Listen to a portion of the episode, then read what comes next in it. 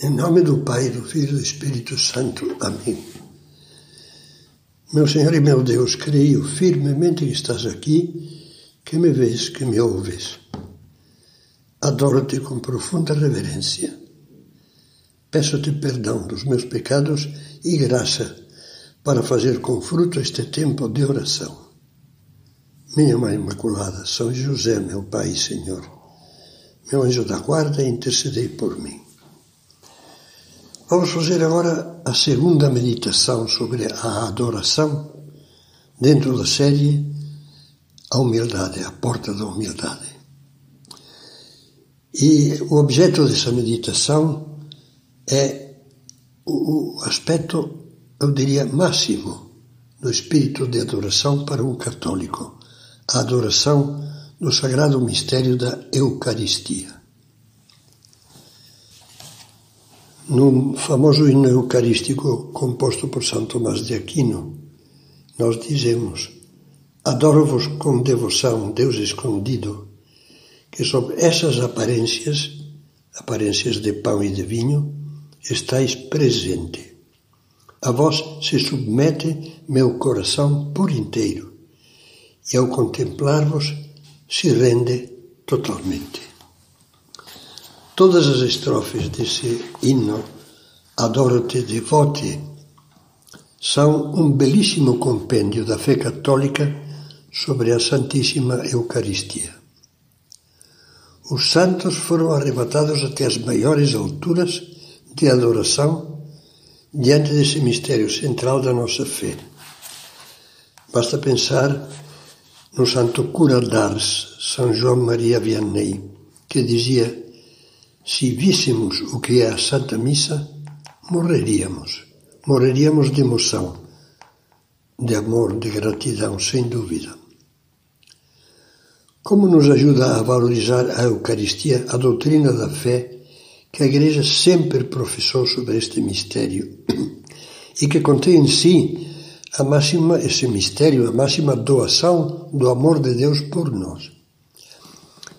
Meditemos os textos do magistério da Igreja, os que cito a seguir, e aproveitemos para fazer um exame de consciência sobre o nosso amor à Eucaristia. Na bela encíclica de São João Paulo II sobre a Eucaristia, Eclésia de Eucaristia, lemos os seguintes ensinamentos. Se a ideia do banquete Papa se refere nesse, nessa encíclica à, à expressão litúrgica de, de, outro hino litúrgico sobre a Eucaristia, O Sacrum Convivium, O Sagrado Banquete. Então voltemos à, à citação. Se a ideia do banquete inspira familiaridade, a Igreja nunca, nunca cedeu à tentação de banalizar essa intimidade, essa familiaridade com o seu esposo, que é Cristo, recordando-se que Ele é também o seu Senhor e que, embora seja banquete, sempre é um banquete sacrificial, assinalado com o sangue derramado no Gólgota, no Calvário. O banquete eucarístico, continua o Papa João Paulo II, é verdadeiramente um banquete sagrado onde na simplicidade dos sinais se esconde o abismo da santidade de Deus. Ó sacrum convivium in quo Christus sumitur, ó sagrado banquete em que se recebe Cristo. O pão que é repartido nos nossos altares, oferecido à nossa condição de caminhantes pelas estradas do mundo, é o panis angelorum, o pão dos anjos do qual só é possível aproximar-se com a humildade do centurião do Evangelho, que dizia: Senhor, eu não sou digno de que entres debaixo do meu teto. Na mesma encíclica, esse Papa Santo lamenta alguns desleixos e abusos. Sinto o dever, dizia, de fazer um veemente apelo para que as normas litúrgicas sejam observadas com grande fidelidade na celebração da Eucaristia. Constituem uma expressão concreta da autêntica eclesialidade da Eucaristia. Tal é o seu sentido mais profundo.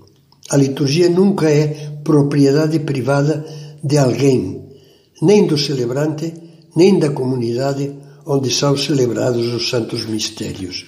A ninguém é permitido aviltar este mistério que está confiado às nossas mãos.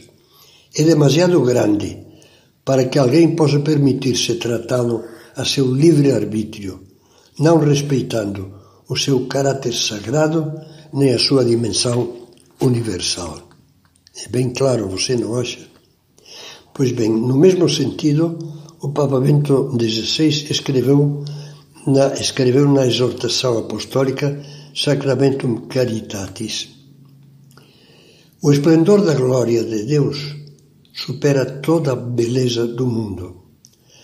A verdadeira beleza é o amor de Deus, que nos foi definitivamente revelado no mistério pascal, quer dizer, no mistério da paixão, morte, ressurreição e ascensão de Jesus. A beleza da liturgia pertence a esse mistério. É expressão excelsa da glória de Deus e, de certa forma, constitui o céu que desce à terra.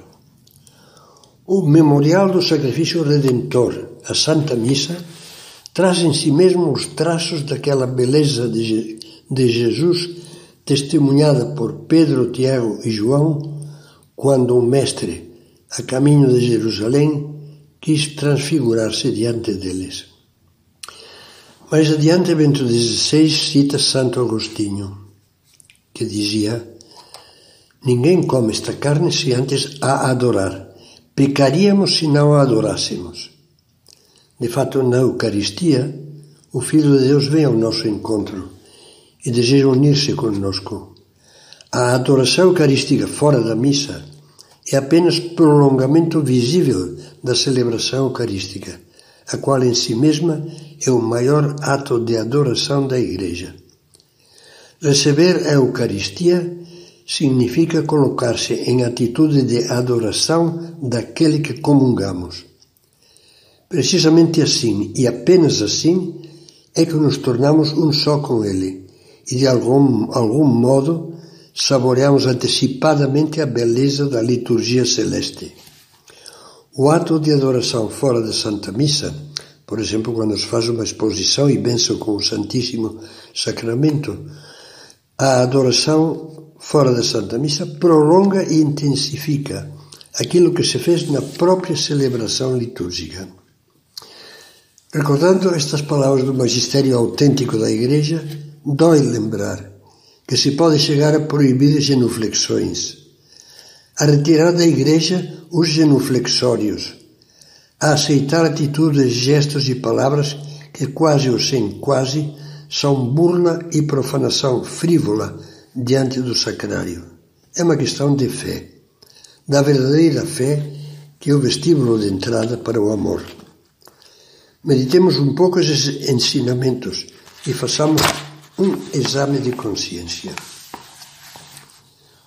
Você sabe adorar o sacrifício de Cristo na cruz, que se torna presente no altar em cada missa e se oferece a nós como alimento?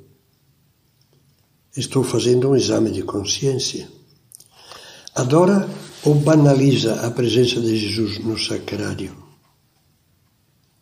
Sabe fazer uma genuflexão lenta e devota ao passar diante do tabernáculo?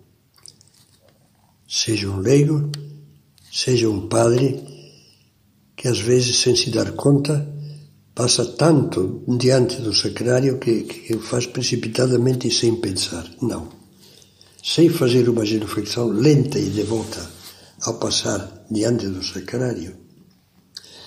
Ou se comunga com o máximo respeito e concentração, cuidando da dignidade das suas atitudes, do modo de vestir e da limpeza da alma. Já percebeu que ir à vontade à celebração eucarística é sempre uma grosseria e falta de fé e de respeito? sabe encontrar, se possível, diariamente uns minutos para entrar numa igreja ou capela e ali ajoelhar-se diante do sacrário sacrário em adoração, conversando com Cristo, descansando nele e dizendo-lhe coisas de amor? Sigamos o conselho de São José Maria. Diz ao Senhor que daqui por diante, de cada vez que celebres ou assistas a Santa Missa e administres ou recebas o sacramento eucarístico, o farás com uma fé grande, com um amor que queime, como se fosse a última vez da tua vida, e sente dor pelas tuas negligências passadas.